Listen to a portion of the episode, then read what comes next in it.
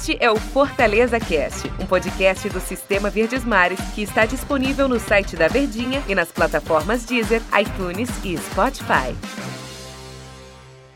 Olá, amigo ligado no Fortaleza Cast. Bom dia, boa tarde, boa noite. Boa madrugada para você que nos acompanha, seja o horário que for, nos nossos podcasts. Em especial, obviamente, o Fortaleza Cast e eu, Denis Medeiros, recebendo hoje aqui Tom Alexandrino, elegância nos comentários. E aí, Tom, bom dia, boa tarde, boa noite, boa madrugada, tudo bem? Tudo bem, né, Denis? Tudo tranquilo, cara. Grande abraço. Trabalho a todo mundo. Eita. Trabalho. Não, não, não, é só. Grande abraço pra todo mundo. E, Ora. e, vamos, e vamos na hora da postagem fazer direitinho o negócio, sem, sem preguiça. É, eita. Vamos lá, falar do Lion, falar do Fortaleza, é, o tricolor de aço. Ô Tom, a gente nas nossas reuniões, né, que a gente tem semanalmente, todos os dias, a gente pensou é, diariamente, né? O que é que a gente fala hoje? A gente vai falar do Fortaleza, obviamente, mas vai falar da questão... mesmo? Se não fala, ninguém ia saber, né? Vamos falar da questão... Será que era sobre a Jacuipense? É loucura. É Jacuipense Cash. Pra gente falar sobre o Lion, sobre o Fortaleza Jacuipense? em relação à Manaus. situação do time do Fortaleza, tá nessa oscilação, né? Que não consegue ganhar, já são seis partidas. Se a gente pegar o jogo da Copa do Brasil contra o São Paulo, 2 a 2 mas no Campeonato Brasileiro, cinco jogos, no geral, seis. Tom, tá tendo um alerta de sinal amarelo no Fortaleza? Tá tendo uma queda de rendimento do Fortaleza? Ou foi o acaso? Coisas que acontecem naturalmente num jogo de futebol que fizeram o Fortaleza estar aí a seis partidas sem vitórias. Eu acho que o, o nome que a gente define esse momento é oscilação, né? Porque a oscilação ela fala sobre alternâncias de resultado e de rendimento, mas ele não é tão acentuado. Vamos lá, pegar é, a sequência, né? Fortaleza contra o Santos, jogou muito bem? Era pra ter vencido o jogo. Fortaleza dominou o Santos. O Santos veio pra se defender, pra explorar o erro do Fortaleza. Jogo da Copa do Brasil contra o São Paulo. Fortaleza também foi bem.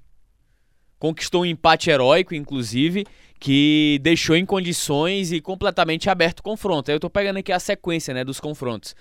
Jogo contra o Juventude. É, Juventude. Fortaleza ele não jogou tão bem. Ele fez a, a- a- no- nos primeiros minutos ali uma boa partida, controlou, fez 1 a 0, parecia que poderia encaminhar uma vitória mais tranquila. Sofreu um empate, teve condições de vitória, assim como o próprio Juventude. Então foi uma partida em que o Fortaleza alternou a sua atuação. Cuiabá.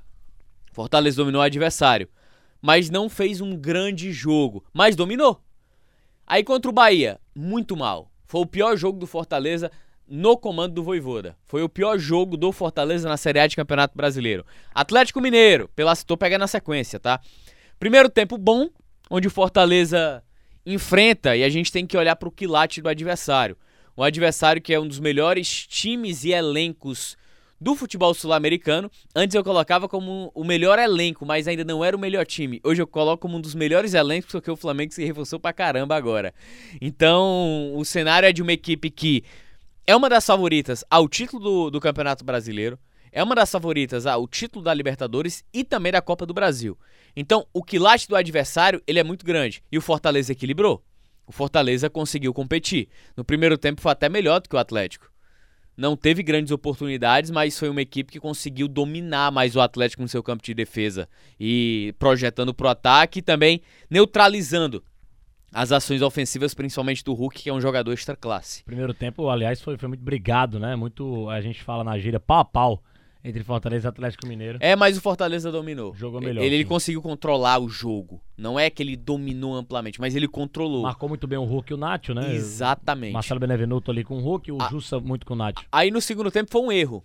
Um erro porque o Fortaleza, a- um- uma das virtudes do Atlético Mineiro é colocar tanto o Nacho quanto o Hulk nas costas das linhas. Como é que é nas costas das linhas? Entre os volantes e os zagueiros. Que aí os caras têm mais liberdade para abrir espaço. E foi logo aos três minutos, acho que foi numa desatenção de posicionamento do Fortaleza, né?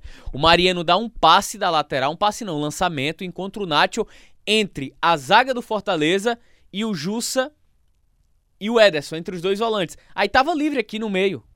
Um buraco aberto aqui, o Nath e o Hulk sozinho. E os caras resolveram. Dois caras de extrema qualidade técnica, absurda. E aí, olha só o acompanhamento da jogada. Nacho, Hulk, Vargas, Zaratio. Que timaço, cara. Então, esse primeiro gol, aí vem a condição do, do jogo. Fortaleza, o Voivoda mexeu errado. Mexeu errado, fez a, a, a, primeira escolha errada, que foi a entrada do Igor Torres. Ele imaginava que o jogo posicional do Igor Torres pudesse ser melhor do que, eu acho que na minha cabeça, né? Pudesse ser melhor em relação ao Robson, para que pudesse dar mais sustentação ao Pikachu e também ao Lucas Lima. Não deu certo, é tanto que ele coloca o Elton Paulista, faz aquelas modificações e tudo mais. Então, eu acho que não é uma queda de rendimento. Cada jogo tem as suas circunstâncias, só que somados os resultados, a gente acaba atraindo essa sensação. Então é um Fortaleza que está numa condição confortável no campeonato, muito bem. É, tem condições sim, não tem por que pensar o contrário. Só que os próximos jogos é quem, quem vão ditar esses passos, né, do Fortaleza.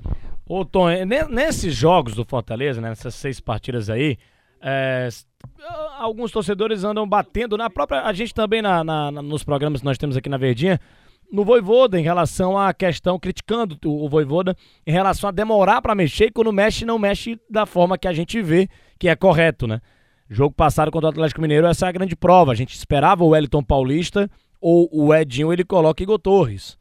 Então, assim, é, são escolhas que o Voivoda tá fazendo que a gente não consegue entender muito bem.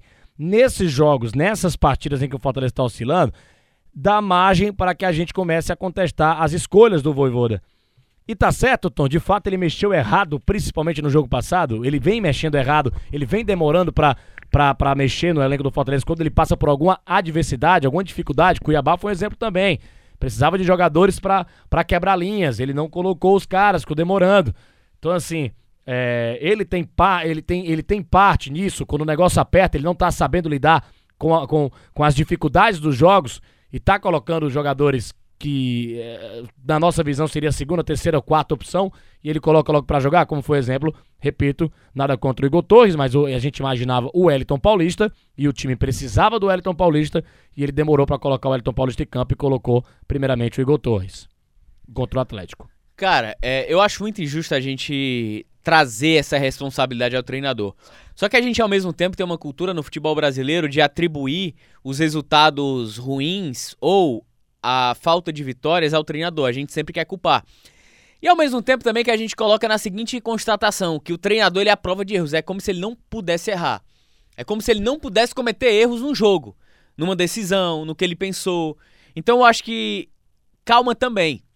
Da mesma forma que a gente evidenciou o Voivoda quando fez alterações ousadas e, e conquistou vitórias, acho que a gente precisa ter cautela agora. Eu não sei, Denis, torcedor que está nos acompanhando, se ele está querendo acelerar o processo para ter todos os jogadores no mesmo nível à disposição para o restante de campeonato. Como, por exemplo, o Angelo Henriquez foi titular contra o Bahia. Nesse jogo contra o Atlético Mineiro, ele nem sequer entrou. O Edinho já ganhou mais minutagem, entrou a partir dos 20 minutos, já teve mais tempo dentro de campo, mas infelizmente num contexto de jogo em que o Atlético já estava vencendo por 2 a 0. Então, eu não sei se as escolhas dele, Denis, torcedor, é tentando talvez colocar todos os seus jogadores no mesmo ritmo, na mesma sintonia, para que ele possa ter mais mobilidade nas suas escolhas daqui para frente, sendo que o calendário a, é, tem uma tendência a ficar um pouco mais apertado. Sabe quando é que a gente vai ter a prova disso? Contra o São Paulo. Se ele for naquela escalação de segurança que ele sempre faz, que ele tem, que é, é Felipe Alves, Tinga, talvez o Tite centralizado, Jussa na esquerda, se o Felipe não se recuperar, Ederson e Ronald, é, Crispim, Iago Pikachu, Matheus Vargas, provavelmente ou Wellington Paulista e David ou Robson e David. Aí a gente vai entender que as escolhas dele dentro do Campeonato Brasileiro e dentro do entendimento dele de que o Fortaleza ele tem uma boa margem para errar ainda na Série A de Campeonato Brasileiro, ele está buscando alternativas, alternativas também para que os adversários já leem o Fortaleza de como joga e de como são sempre parecidas as substituições, aliado também à busca por alternativas e colocar todos os atletas no mesmo nível e no mesmo padrão de intensidade que que pede. Pensei que você que, fala patamar. É, que pede a equipe do Voivoda com intensidade, com entrega, com 100% do tempo concentrado na partida, Denis. Papo muito bom, hein? Durante a semana vai ter muita coisa pra gente comentar sobre o Fortaleza é, aqui. Se a gente conversar mais um pouquinho, você dorme. É, não, eu tava coçando aqui, tava tão legal, cara. Ora! A barba. Valeu, Tom, Parece grande abraço. hein? cachorrinhos que a gente coça. É. Ora. Não, não tem cachorro aqui não. Valeu, Tom, obrigado, hein? Valeu, Denis. Grande abraço, hein? Valeu você, torcedor do Fortaleza. Até a próxima edição aqui do Fortaleza Cast, a gente conversando sobre muitos assuntos. Hoje foi a vez da gente falar do Voivoda. Às vezes ele erra também, né? A gente volta já, a gente volta no próximo episódio do Fortaleza Cast. Tchau, tchau. Este é o Fortaleza Cast, um podcast do Sistema Verdes Mares que está disponível no site da Verdinha e nas plataformas Deezer, iTunes e Spotify.